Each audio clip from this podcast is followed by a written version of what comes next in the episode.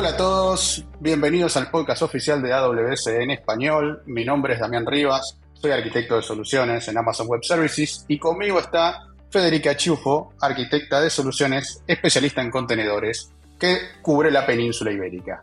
Bienvenida, Fede, ¿cómo estás? Hola, Damián, ¿qué tal? Encantada de estar aquí con, uh, contigo y con los que nos escuchan desde casa. Qué bueno, qué bueno tenerte por aquí. Hoy, en este episodio, vamos a tratar un tema interesante respecto a las redes, el networking de aplicaciones modernas.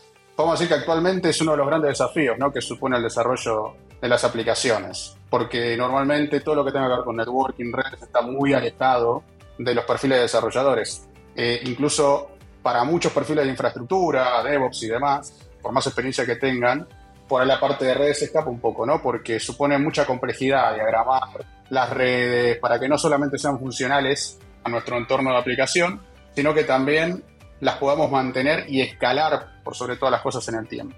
Ahí entran direccionamientos IPs, entran enlaces, enrutamientos, etc. La verdad que muchas veces sumergirnos en esa complejidad de las capas más bajas del modelo OSI es un mal necesario porque necesitamos intercomunicar las capas de nuestra aplicación. Y por eso solamente nos interesa eso, ¿no? Eh, y hacerlo que se puedan comunicar de una manera simple y eficiente los servicios aplicativos. Ni hablar cuando además queremos implementar temas como observabilidad para tener más detalles de lo que está pasando en nuestros componentes de aplicación, para poder hacer mejor troubleshooting, eh, implementar técnicas como Circuit Breaker, por ejemplo, entre otras que conlleva un esfuerzo adicional por parte de los equipos de desarrollo. Y en este sentido, bueno, Fede, estás aquí para contarnos sobre un servicio nuevo de AWS que fue lanzado hace unos meses, entiendo, BPC Lattice. ¿Qué nos podés contar de este servicio nuevo, Fede? Sí, bueno, uh, antes de ir a hablar efectivamente lo que es y lo que hace VPC Lattice, según yo es muy interesante entender el contexto en el que ha nacido ese servicio, que es efectivamente el mundo de los microservicios. Y bueno, muchos de los que nos están escuchando y también muchos de los clientes con los cuales uh, yo y Damian, Damian trabajamos están modernizando sus aplicaciones uh, de monolitos grandes y están estrechamente acoplados uh, a componentes que son modulares, que se llaman microservicios. Y eso porque, bueno, porque agiliza muchos aspectos del trabajo con aplicaciones, como por ejemplo construir e implementar el software de manera más rápida. Y si bien esta modernización tiene muchos beneficios, también puede presentar complejidad y desafíos eh, en la red al conectar esos eh, microservicios, justamente.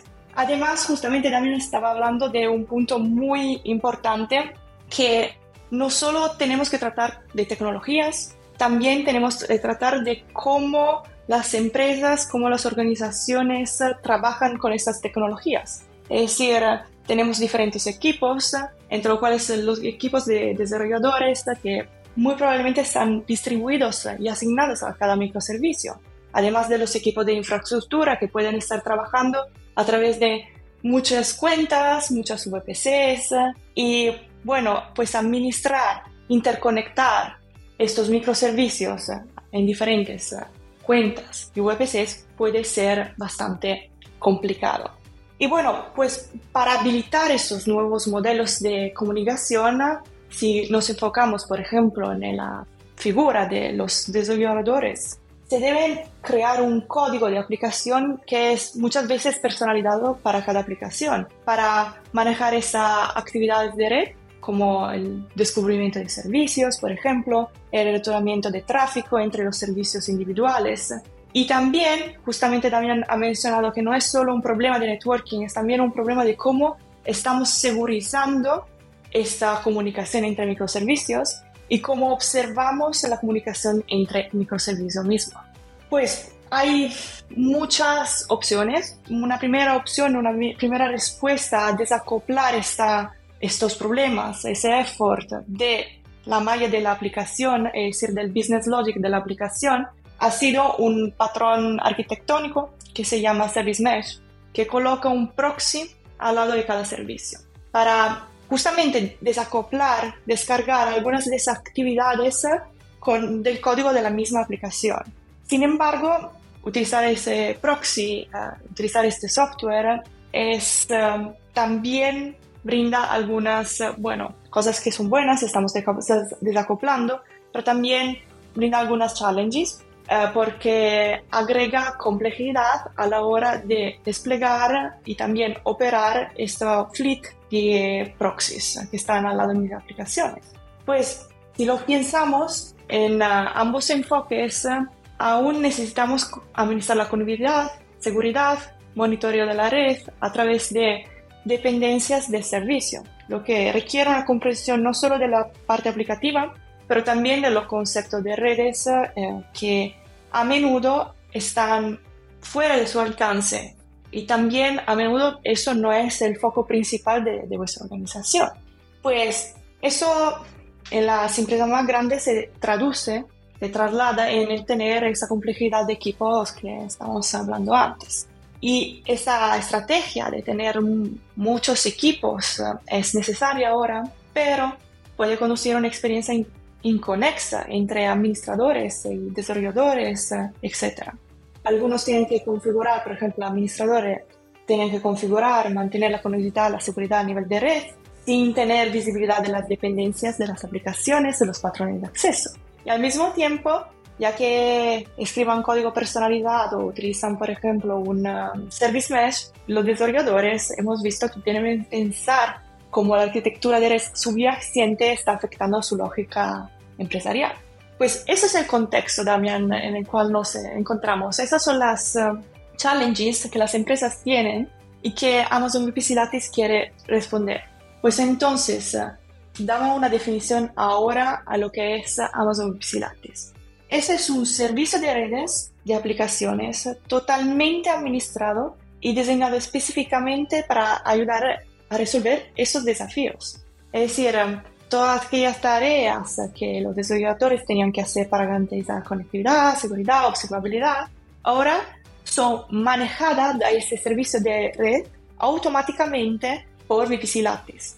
¿Eso qué significa, uh, Damian y los que nos escuchan? Eso significa que VPC Lattice hace el trabajo pensado por usted, es decir, el trabajo pesado por usted, es decir, ese heavy lifting, como le, llamamos normalmente. Cambia el esfuerzo de conectar microservicios, de conectar aplicaciones de vuestros equipos a algo que está automatizado y administrado por AWS, es decir, AWS mismo. Si queremos hacer una comparación para los que estén familiarizados eh, con nuestra base de datos totalmente administrada de Amazon Aurora, es un poco como ese servicio Amazon Aurora maneja automáticamente la creación de base de datos, eh, ofreciendo también seguridad integrada, copia de seguridad continua, réplica de lectura, etcétera, etcétera, etcétera. Pues más o menos eso es son las nuevas capacidades que VPC Lattice da a los que tienen, eh, están eh, teniendo un sistema distribuido de microservicios dentro de AWS. Muy interesante, Fede. Y bueno, nombraste un montón de cosas, ¿no? Eh, pero la que más me llama la atención es cuando mencionas esto de tener una conectividad cruzada, ¿no? Entre los espacios de red, que serían nuestras VPCs, las Virtual Cloud dentro de AWS, que bueno, obviamente hay muchas maneras de manejar esa conectividad cruzada, por ejemplo por VPC peerings, usando VPC links, etc. Pero cuando buscamos una solución centralizada y gestionada, normalmente caemos en Transit Gateway, ¿no? Que es el servicio que justamente se encarga de manejar esa conectividad entre las diferentes VPCs de nuestros entornos que nosotros atachemos allí. Ahora, acá veo como cierto solapamiento, entonces ¿Podrías explicar con más detalle en qué se diferencia VPC Lattice de Transit Gateway? Es una muy buena pregunta y de hecho una pregunta que tengo bastante de mis clientes también. Y efectivamente, en efecto, los dos servicios pueden parecer similares en papel, pero en realidad manejan la conectividad de manera muy diferente.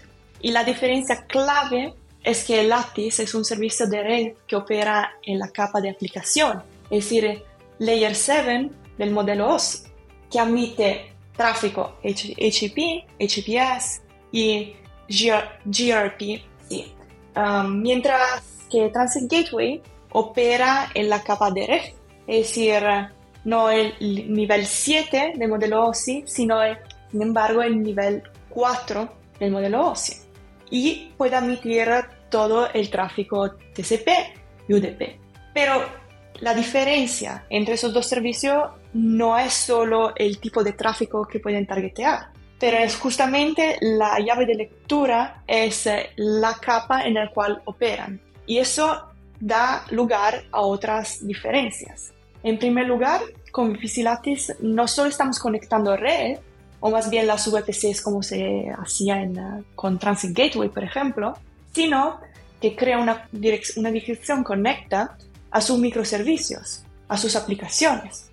Y desde el punto de vista del usuario final, es muy simple de configurar, ya que toda la parte de red necesaria está completamente administrada, lo dijimos antes. Y eso está administrado por un control plane dedicado dentro de la VPC. Vamos a compararlo con Transit Gateway. Si tenemos que conectar aplicaciones con Transit Gateway, tenemos que crear el Transit Gateway, conectar la VPC, propagar rutas, pensar en DNS, conectar aplicaciones en capa 7 y probablemente para hacer eso vamos a necesitar otros servicios, que sea load balancer, que sea crear y gestionar otras aplicaciones como por ejemplo Service Mesh y dar la capabilities que necesitamos a nivel 7. Porque justamente, otra vez, Transit Gateway no es un servicio que, opera en la capa 7 del, nivel del um, modelo OSI. Y nuevamente, siempre debido a que estamos operando en la capa 7, VPC Lattice ayuda a administrar no solo la conexión de servicio a escala, sino también la implementación de permisos de accesos que son detallados, controles de tráficos avanzados y la observación de interacciones de servicio a servicio. Todas esas son cosas que si hubiéramos utilizado Transit Gateway, hubiéramos tenido que configurar por separado. Y eso ya lo hablamos, puede ser extremadamente complicado por duplicidad y por coordinar todos esos equipos que tienen que trabajar juntos, además de tener que correlacionar el dato de diferentes aplicaciones que muy probablemente están viviendo en diferentes VPCs, en diferentes cuentas. Y otra limitación de Transit Gateway es que no podemos, eso a nivel técnico, no podemos conectar cider blocks superpuestos. Esa es otra limitación que VPC Lattice ya no tiene. Sí que podemos conectar VPCs con uh, bloques CIDRs que están superpuestos y además uh, eso es uh, un use case bastante común si estás trabajando con microservicios. Claro, y ese punto es súper interesante porque se ve mucho, ¿no? En clientes que tienen esta, esta dificultad, ¿no? De solapamiento de direccionamiento IP y la problemática que genera cuando justamente quieren generar estas comunicaciones entre servicios. En algunos clientes es más sencillo hacer las transiciones y en otros supone un problema. Por lo cual me parece muy interesante ¿no? este, este modelo que, que mencionás y lo que viene a, traer VPC Lattice como para simplificar estos procesos. Pero, ¿este servicio está limitado a S2 o tiene más amplitud? No, lo bonito es que podemos conectar eh, contenedores, lambdas y sistemas informáticos tradicionales como los que están hostados en, S2. Eso es muy importante porque resuelve toda una serie de barreras que hasta ahora han dificultado la gestión de integración entre estos servicios, contenedores, lambdas y S2.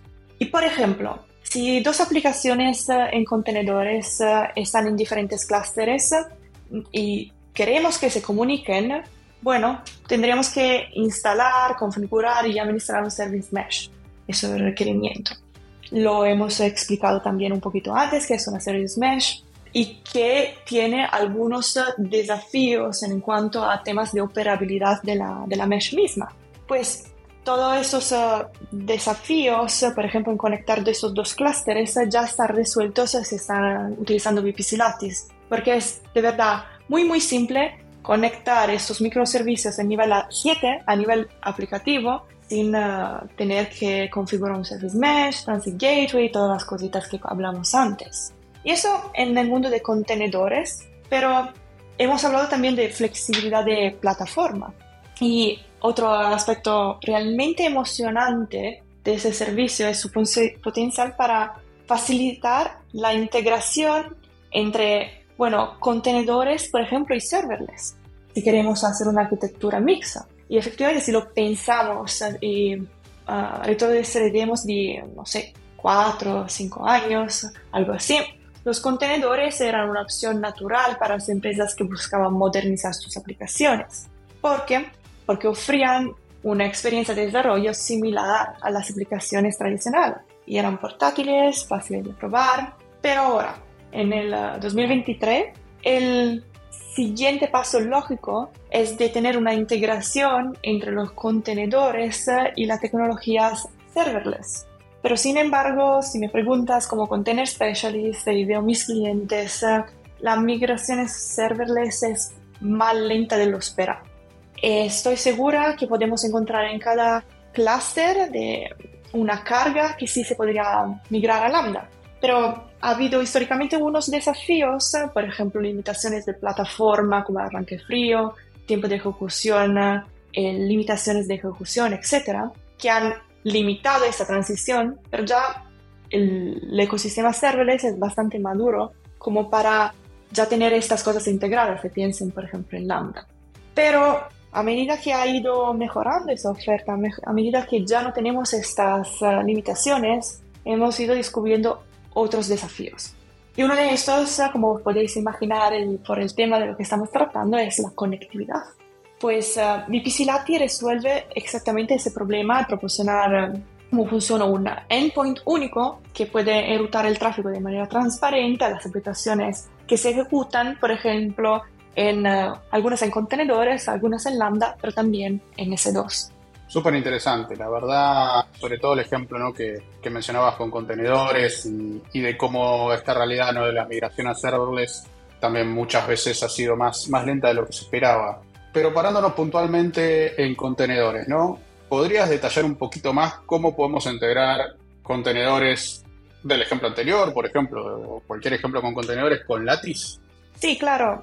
Pensemos pues entonces, uh, tomamos el ejemplo anterior, me parece más simple, pues tenemos uh, dos clústeres, uh, tenemos aplicaciones que se necesitan conectar.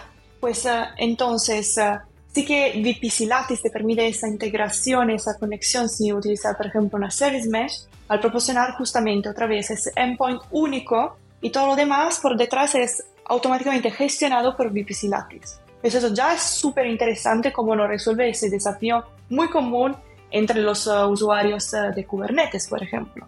Pero además de eso, me parece muy interesante cómo hemos integrado Amazon EKS con uh, Lattice.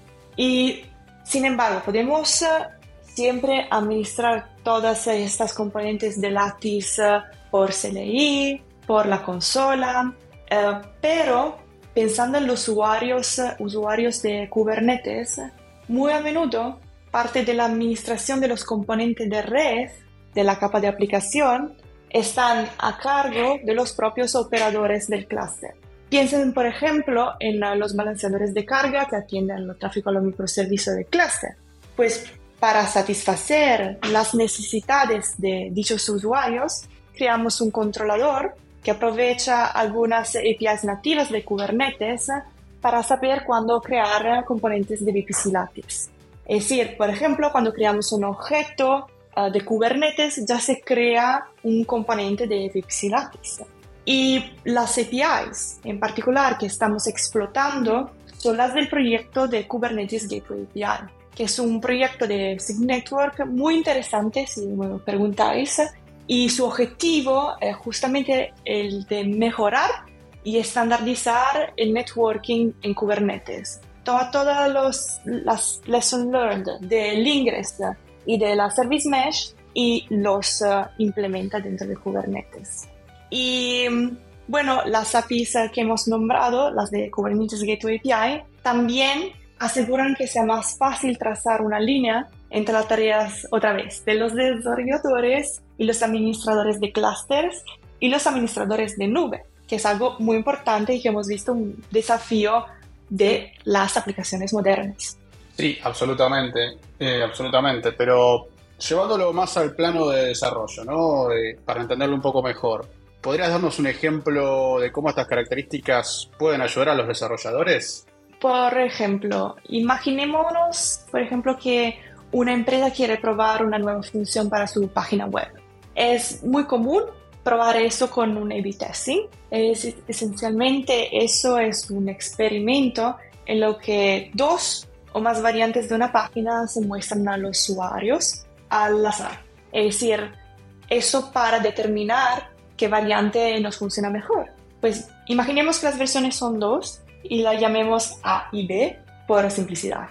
Si queremos hacer un A-B testing con métodos tradicionales, tenemos que cambiar el DNS y hacer toda una serie de pasos que podemos automatizar, sí, pero siempre son una serie de pasos que nos sirven para enrutar el tráfico como deseamos. Con VPC Lattice es prácticamente un paso, es decir, añadimos el nuevo microservicio como nuevo destino de un endpoint, una URL, que ya está creada por VPC Lattice para la versión A. Y especificamos los porcentajes de tráfico que deseamos redirigir a las versiones A y B. Desde el punto de vista de un desarrollador, eso es mucho más fácil porque en realidad no tiene que comunicarse con un administrador de la nube que tendría que administrar todas las tareas mencionadas anteriormente y actualizar todas las garantías como otra vez seguridad, autenticación, autorización, encriptación, monitoreo del tráfico, etcétera, etcétera. Interesante. Y ahora yendo por ahí a un plano, ¿no? Donde imagino que es un desafío, pero también es donde es más rico este tipo de, de soluciones. ¿Cómo es posible observar y monitorear este tráfico? Pues Amazon VPC Lattice, otra vez, estamos hablando de un servicio que funciona en capa 7. Pues brinda una cierta visibilidad del tráfico, por ejemplo, a través de Amazon CloudWatch. Y efectivamente hay varias métricas que se pueden utilizar directamente en el servicio de Lattice, como por ejemplo, nombremos dos, Total Connection Count y Connection Error Count, para ayudar a comprender la cantidad de conexiones y errores de conexión en un microservicio. Y otra cosa que se puede monitorear son los registros de acceso a un microservicio. Puede usar esos registros de acceso para analizar los patrones de tráfico y auditar sus microservicios. Si no me equivoco, los eh, targets que podéis utilizar son CloudWatch, S3 y Kinesis Data Firehose. Bien, y acá, bueno, cubrimos la parte monitoreo, pero también recuerdo que mencionaste brevemente, cuando estabas haciendo la descripción del servicio y contándonos, que VPC Lattice tiene algunas características de seguridad. ¿Qué, nos puedes contar sobre eso?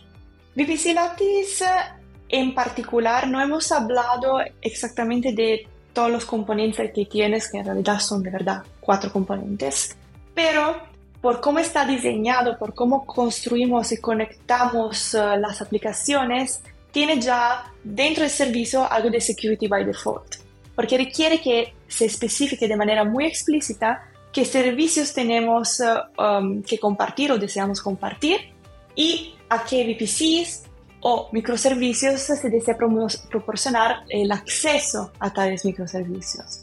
Pues eh, nos permite de verdad de ser muy granulares a la hora de crear nuestra red dentro de, dentro de los accounts, dentro de los VPCs.